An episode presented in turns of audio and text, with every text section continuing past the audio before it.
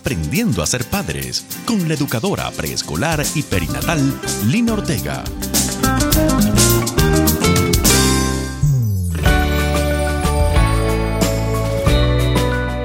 Hola, sean todos bienvenidos. Los bendigo con toda bendición del cielo. Qué rico que nos acompañen en nuestro nuevo programa de Aprendiendo a ser padres. En esta oportunidad para el tema que trataremos hoy vamos a necesitar que cada uno de ustedes haga un alto y ponga un espejo retrovisor sobre su vida. La vida que han vivido hasta hoy. Además necesitaremos que hagas una profunda introspección en, su, en tu corazón. Es que vamos a echarle un vistazo al tiempo que has vivido hasta el día de hoy, sin importar cuántos años hayan pasado. Es que nuestro tema de hoy tiene que ver con propósito con tu propósito de vida. Miren, Dios es un Dios de propósitos. Todo lo que Él creó y crea, lo hizo y lo hace con propósito. Dios nos creó a ti y a mí con un propósito. Todo lo que Él permite en nosotros tiene propósito. Pero en nuestro caminar diario sucede mucho que cuando no estamos en sintonía con Dios, cuando no escuchamos su voz, sino que le damos prioridad a las cosas que nos dicta nuestro interior, a nuestros propios deseos y planes y lo que nos habla el mundo, sucede que fácilmente desviamos nuestro caminar por otros caminos. Caminos que retrasan nuestro proceso y crecimiento de vida, además de que retardan el cumplimiento de nuestro propósito. Esto me pasó a mí, nos pasó a nosotros. Soy Lina María Ortega de Vientre Seguro. No se vayan. Quédense con nosotros que quiero poder ministrar sus corazones con mi testimonio. Quiero regalarles para sus vidas las herramientas que atesoré en mi caminar para que no les suceda a ustedes lo que me sucedió a mí. O si lo están viviendo ahora, pues que retomen el camino y que lo lleve a una verdadera vida, una verdadera plenitud de vida. Ya regresamos. Estás escuchando Aprendiendo a ser padres con Lina Ortega. Ya estamos de vuelta. Quiero comenzar contándoles que aunque yo algunas veces les he hablado de esto, que cada día Dios me regala un versículo bíblico para que reflexione sobre él. Me lo regala con el propósito de que yo me mire por dentro y me evalúe a la luz de este versículo. Es que a la luz de su palabra, Él me llama, me llama a que yo ponga todo lo que soy bajo su plomada, mis pensamientos, mi forma de actuar de cada día, para ver si ellos fueron conformes a lo que Él me enseña cada día. Y si al evaluarme no están conformes a lo que Él quiere de mí, me invita a que trabaje con mi carácter y que con su gracia y su fuerza me vaya transformando poco a poco por dentro. Esto me permite crecer, me permite pulirme día a día, es su gracia y su amor verdaderamente, su paciencia conmigo. Pues miren, la semana pasada me regaló un versículo que tocó fuerte mi corazón y quiero compartírselos hoy. Está tomada de Primera de Juan 2 del 15 al 16 y dice así: No amen a este mundo ni las cosas que les ofrece, porque cuando aman al mundo no tienen el amor del Padre en ustedes pues el mundo solo ofrece un intenso deseo por el placer físico, un deseo insaciable por todo lo que vemos y el orgullo de nuestros logros y posesiones. Nada de eso proviene del Padre, sino que viene del mundo. Quise compartirles esta palabra a ustedes hoy porque esto que ella dice es algo en lo que muchas familias hoy día resbalan y caen. Esto fue lo que nos ocurrió a mi esposo y a mí. Algunas veces sucede por falta de obediencia, pero otras sucede porque la voz del mundo es más fuerte, es más fuerte que la voz de la palabra de Dios. Y nos dejamos llevar por esas voces, dejando de lado la guía que Dios quiere darnos para caminar nuestra vida con un agravante. No nos damos cuenta que si nos dejamos llevar por esto, nos perdemos de disfrutar el amor inmenso del Padre Celestial, nos perdemos de disfrutar su grandiosa presencia. Quiero contarles un poco de nuestro testimonio. Desde antes de casarnos, tanto mi esposo y como yo sentimos desde muy jóvenes un deseo inmenso de servirle al Señor con nuestras vidas. Y de hecho lo hicimos por algún tiempo. Los dos fuimos misioneros. Es que ese deseo que ardía en nuestro corazón no era un simple deseo, era un llamado de Dios para nosotros, y no lo identificamos así. Hoy lo podemos ver claramente. Cuando decidimos contraer matrimonio, convertimos ese deseo o ese llamado como el objetivo fundamental de nuestra vida juntos. Decidimos servirle al Señor juntos. Sin embargo, cuando comenzaron a llegar los hijos, mmm, el mundo nos atrapó y desviamos nuestro caminar. Es que la responsabilidad de levantar esos hijos que Dios nos había entregado nos llevó a creer que debíamos de dejar de pensar en nuestro deseo, pues eso era algo como romántico, muy bonito, eso fue lo que nos hizo creer el mundo, pero nada real para poder enfrentar la necesidad del diario vivir de nuestra familia. ¿Saben qué fue lo que nos pasó? Al no identificar el llamado de Dios para nosotros, no le dimos la importancia y la prioridad y decidimos dejar nuestro deseo para sumergirnos en el mundo y enfocarnos en trabajos que nos permitieran no solo conseguir el sustento, sino también acumular lo necesario y más para criar a nuestros hijos, darles lo mejor y poder llegar a la vejez con un buen patrimonio ya hecho. Para el mundo esto era lo correcto y por supuesto, por ese supuesto correcto, nos dejamos llevar. Entonces, esa pequeña bolita de nieve comenzó a rodar montaña abajo, haciéndose cada vez más grande. Mm, pero poco a poco, ya el afán por conseguir el supuesto sustento para nuestra familia se fue tornando en un afán desmedido por conseguir dinero. Es más, el conseguir dinero se convirtió en el principal objetivo, el principal enfoque de nuestras vidas. Luego entonces comenzó a nacer en nosotros una enorme ansia por alcanzar un estatus social para todos. Esto nos permitiría movernos en los mejores círculos sociales, tanto a nosotros como a nuestros hijos. Y como una cosa trae a la otra enlazada, esto nos fue llevando a despertar en nosotros un deseo insaciable por conseguir todo lo que veíamos en el mundo. Cada día nos llenaba más de orgullo nuestros logros y posesiones. Cada día creció en nosotros un intenso deseo por el placer físico, comodidades, lujos, comidas, viajes, tener posesiones y por todo lo que le pudiera dar confort a nuestros cuerpos, así como lo dice la palabra tal cual.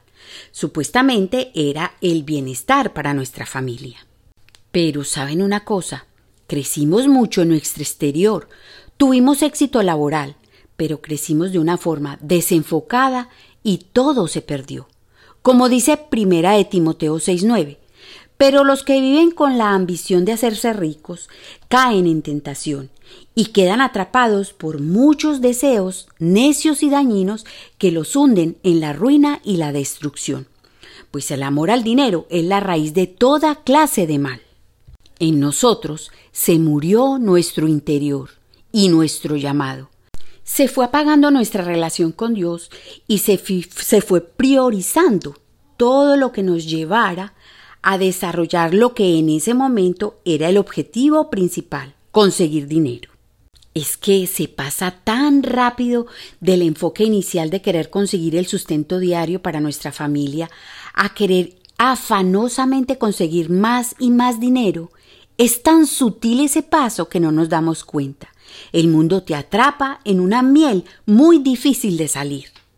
Mirando por mi espejo retrovisor, puedo detectar muchos errores que cometimos, pero el principal fue no haberle creído al Señor, no habernos dejado guiar por Él. Nuestro gran error fue que hubiéramos cambiado nuestro llamado de servirle por enfocarnos en buscar el sustento.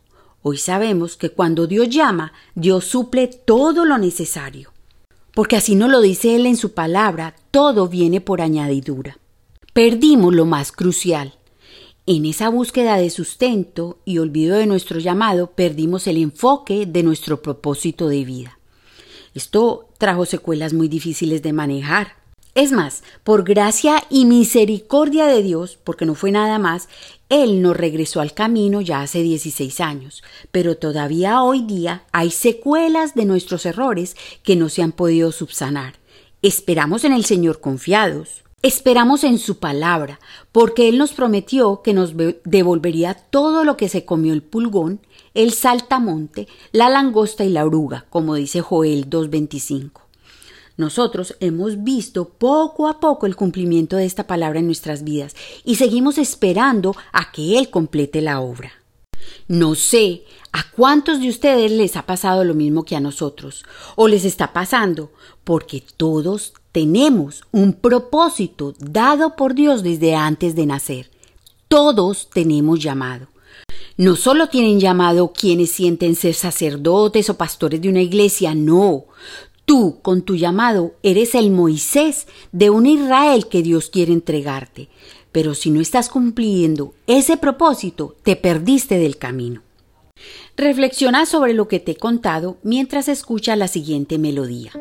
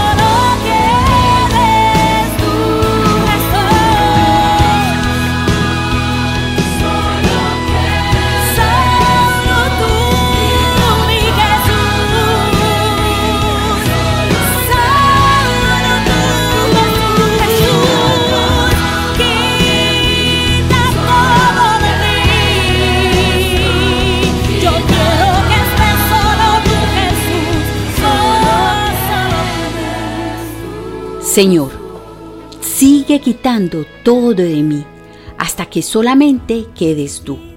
En el nombre de Jesús. Amén. hasta que solo quedes tú.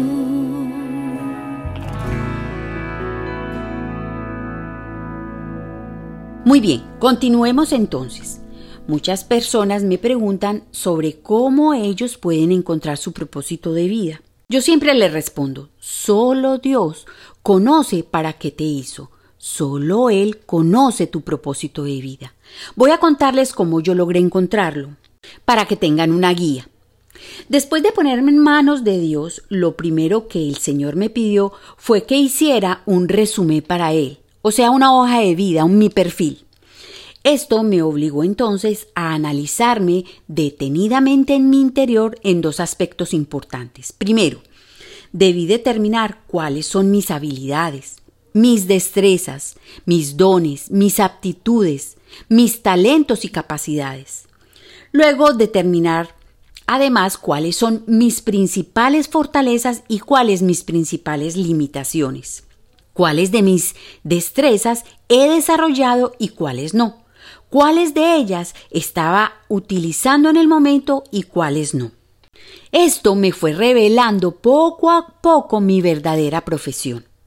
Todo esto debía analizarlo en oración y haciendo la lista por escrito.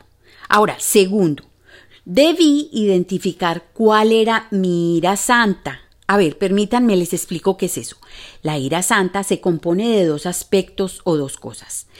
Es esa rabia pero santa que tú sientes frente a algo que ves que está mal en el mundo y que tú sabes que con algunos de tus talentos y capacidades puedes solucionar ese mal. Aquí te revelará tu vocación y tu misión. También se compone de eso que tú amas hacer y que lo harías feliz aunque no te pagaran. Con esos dos ingredientes vas a encontrar tu ira santa, lo que te revelará tu pasión. Entonces, con tus destrezas, capacidades, dones, aptitudes, talentos, cualidades y tu ira santa, encontrarás los ingredientes activos de tu propósito de vida.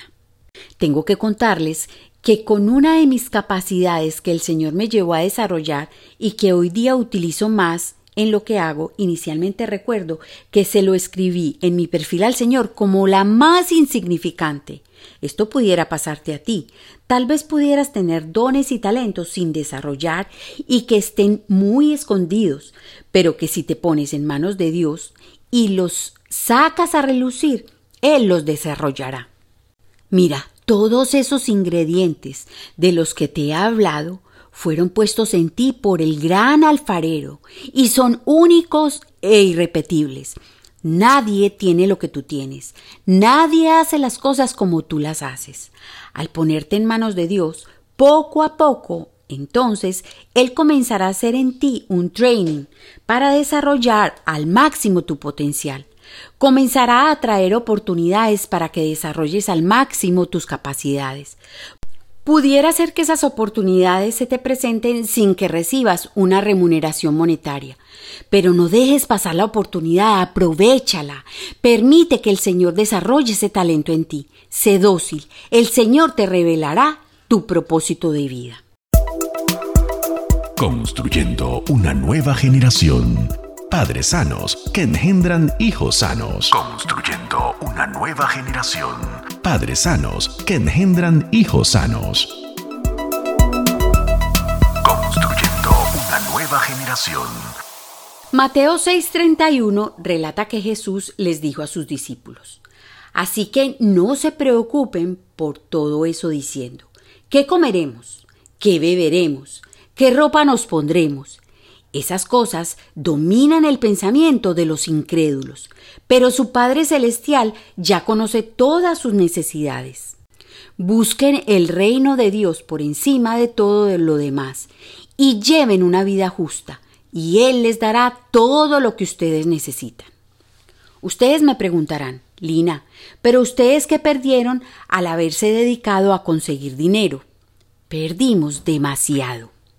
Para contárselos, voy a empezar repitiendo las palabras que nuestra hija nos dijo ya siendo adolescente. dijo, papi, yo hubiera preferido no haber tenido tantos lujos y dinero en mi niñez y haberlos tenido a ustedes presentes en nuestras vidas más tiempo. Qué dolor, ¿verdad? Perdimos mucho tiempo de estar con la familia, tiempo valioso durante su crianza. Nos perdimos de poder dejarle a nuestros hijos muchas más herramientas de las que les dejamos. Perdimos de prepararlos mejor para la vida. Nos perdimos de disfrutar más con ellos y aprovecharlos antes de que se fueran de casa. El tiempo es tan corto y la vida se va tan rápido. Mire, perdimos, perdimos muchos valores, además de que trastocamos el orden de los pocos que nos quedaron. En mi crianza, mis padres pusieron linderos o verjas muy claras. Sin embargo, cuando me sumergí en el mundo, él me enseñó a negociar esos valiosos valores del Evangelio que yo tenía ya introyectados. El mundo te quita muchos valores, otros te lo relativiza. Es más, yo estoy segura que durante ese tiempo se fueron abajo muchas verjas de direccionamiento de vida que mis padres habían levantado en mi crianza, porque las aprendí a negociar con el mundo. Hoy me duele tanto. También perdimos la paz interior. Perdimos la llenura del Espíritu Santo en nuestro espíritu. Perdimos la plenitud de su presencia en nosotros. Es que lo teníamos todo y más exteriormente, pero nos sentíamos tan vacíos y sin deseos de vivir es que no teníamos lo más importante, nosotros lo habíamos cambiado. Dejamos de lado ese inmenso valor que la presencia y la guía de Dios tiene y que nosotros conocíamos desde muy jóvenes. Nuestro matrimonio también sufrió, se laceró demasiado. Estuvimos a punto de divorciarnos, pues esa unión que habíamos hecho ante el Señor, que era tan sagrada para nosotros, perdió mucha de su importancia. Le doy tantas gracias a Dios que volvió a darnos una nueva oportunidad, que nos restauró y cuidó de nuestra unión. Fue Él quien con su palabra sanó nuestros corazones e hizo una depuración para quitar todas esas malas mañas, todo ese óxido que se nos pegó en nuestro Egipto. Él volvió a levantar verjas y enderezar nuestras sendas. Dios es maravilloso. Él hace todo nuevo. Nosotros lo vivimos. Miren, no hay necesidad de vivir esto. No se es feliz, no se crece, no hay plenitud en tu vida si tú no caminas escuchando la voz de Dios, si no caminas con su dirección y cumpliendo el propósito por el cual fuiste creado. No podrás tener una vida plena y con el verdadero sentido si no le permites que sea Dios el que forme cada parte de ese rompecabezas de tu vida y que sea Él mismo quien lo vaya ensamblando para completar la obra maestra que Él quiere hacer en ti.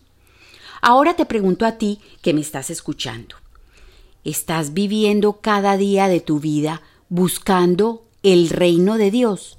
buscando cumplir tu propósito o simplemente estás viviendo cada día buscando lo que comerás, lo que beberás y buscando la ropa que te pondrás. Buscar el reino de Dios tiene que ver primeramente con que Dios sea el gobernador y juez de tu vida. Esto significa que es solamente Él quien puede guiar tu caminar. Dios es el sabio de los sabios. Cuando estamos llenos de Él y dirigidos por el Espíritu Santo, cuando le obedecemos, cada cosa que Él permite en nuestra vida y de la cual nosotros salimos aprobados se convierte en una de las piezas del rompecabezas de su obra en nosotros. Esto yo lo he visto cumplirse en mi vida.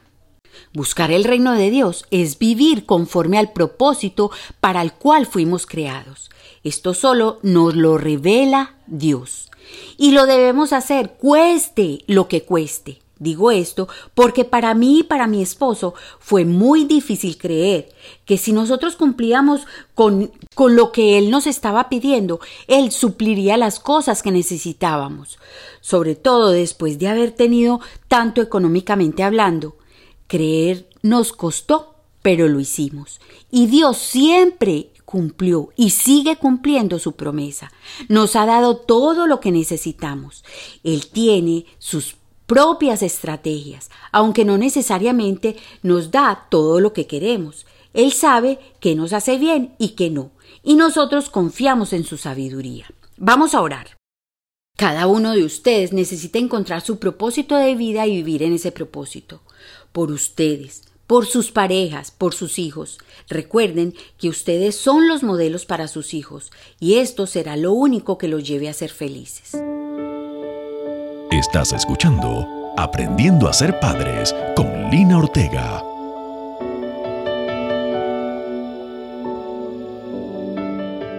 Padre Celestial, venimos ante ti reconociendo tu grandeza.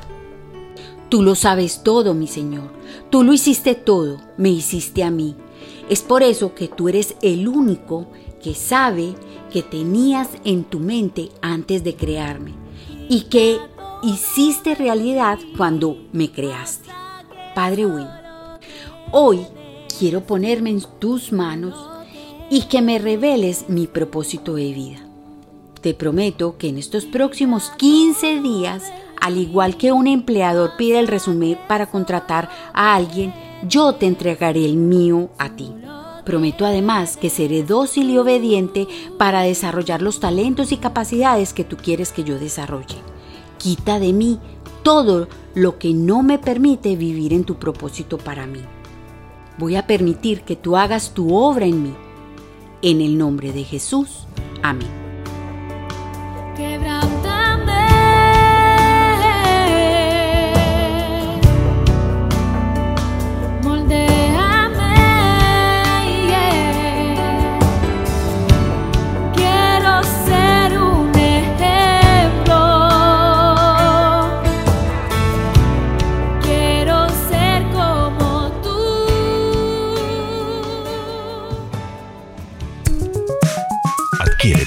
Guía de preparación para el parto Vientre Seguro, Nacimientos que Transforman. Vientre Seguro, Nacimientos que Transforman. De la autora Lina Ortega, educadora en preescolar y perinatal. De la autora Lina Ortega. Muchas gracias por acompañarme. Recuerden que no podrás ser feliz, no podrás crecer no podrás tener plenitud en tu vida si no caminas escuchando la voz de Dios, si no caminas con su dirección y cumpliendo el propósito por el cual fuiste creado. Escríbame al WhatsApp más 57 301 422 0002. Quiero seguirlos oyendo o pueden hacerlo en mi página web www.vientreseguro.com. Además, pueden volver a escuchar este programa y muchos otros accediendo a las plataformas de podcast y a YouTube. Búscanos como Vientre Seguro. Les habló Lina María Ortega.